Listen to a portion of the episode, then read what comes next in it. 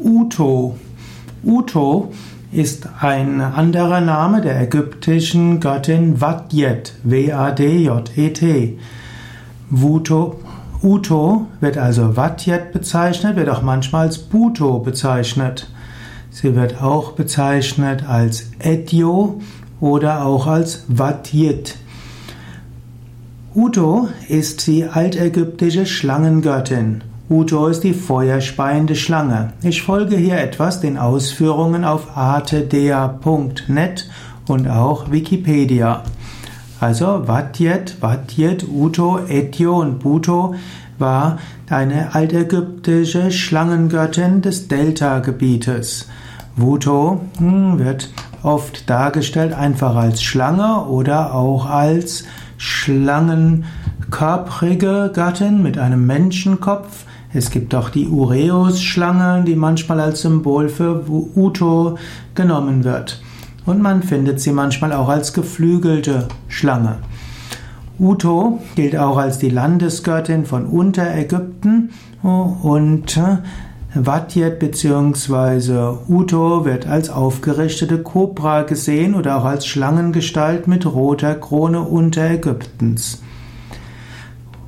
Uto bzw. Vatjet wurde später auch gleichgesetzt mit der griechischen Göttin Leto. Vatjet, Uto, war also die Landesgöttin Ober Unterägyptens und Schutzgöttin des Pharaos. Sie wird auch als die Göttin der Flamme bezeichnet. Sie leuchtet und mit dem Gluthauch ihres Feueratems vernichtet sie die Mächte der Finsternis. Die Uto hatte, Schwester, hatte eine Schwester, nämlich Netschbet, und die beiden Göttinnen verliehen dem Pharao Weisheit, Macht und Recht. Vatjet Uto wurde auch mit der feuerspeienden Ureus-Schlange gleichgesetzt, was wiederum ein ägyptisches Herrschaftssymbol war.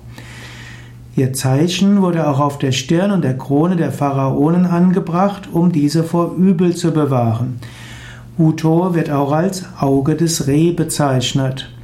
Uto bzw. Vatjet ist manchmal auch aggressiv, aber sie gilt auch als gütige und freundliche Gattin, hm, weil sie viele schlimme Dinge beseitigt hat. Uto als aufgerichtete Kobra hm, ist die Macht und die Kraft. Sie ist aber auch die Frau mit dem Löwenkopf und damit majestätisch. Uto hat Ähnlichkeiten mit der Symbolik der Kundalini-Schlange, die ja auch Feuer speit und zur Weisheit führen kann.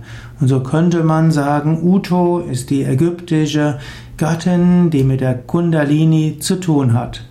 Andererseits gibt es auch in Indien die Naga-Gottheiten, die auch als Nagini bezeichnet werden und die auch verschiedene Kräfte haben und die nicht nur auf die Kundalini bezogen sind. Wir finden also gerade in den südlichen Kulturen immer wieder Schlangengötter und Schlangengöttinnen.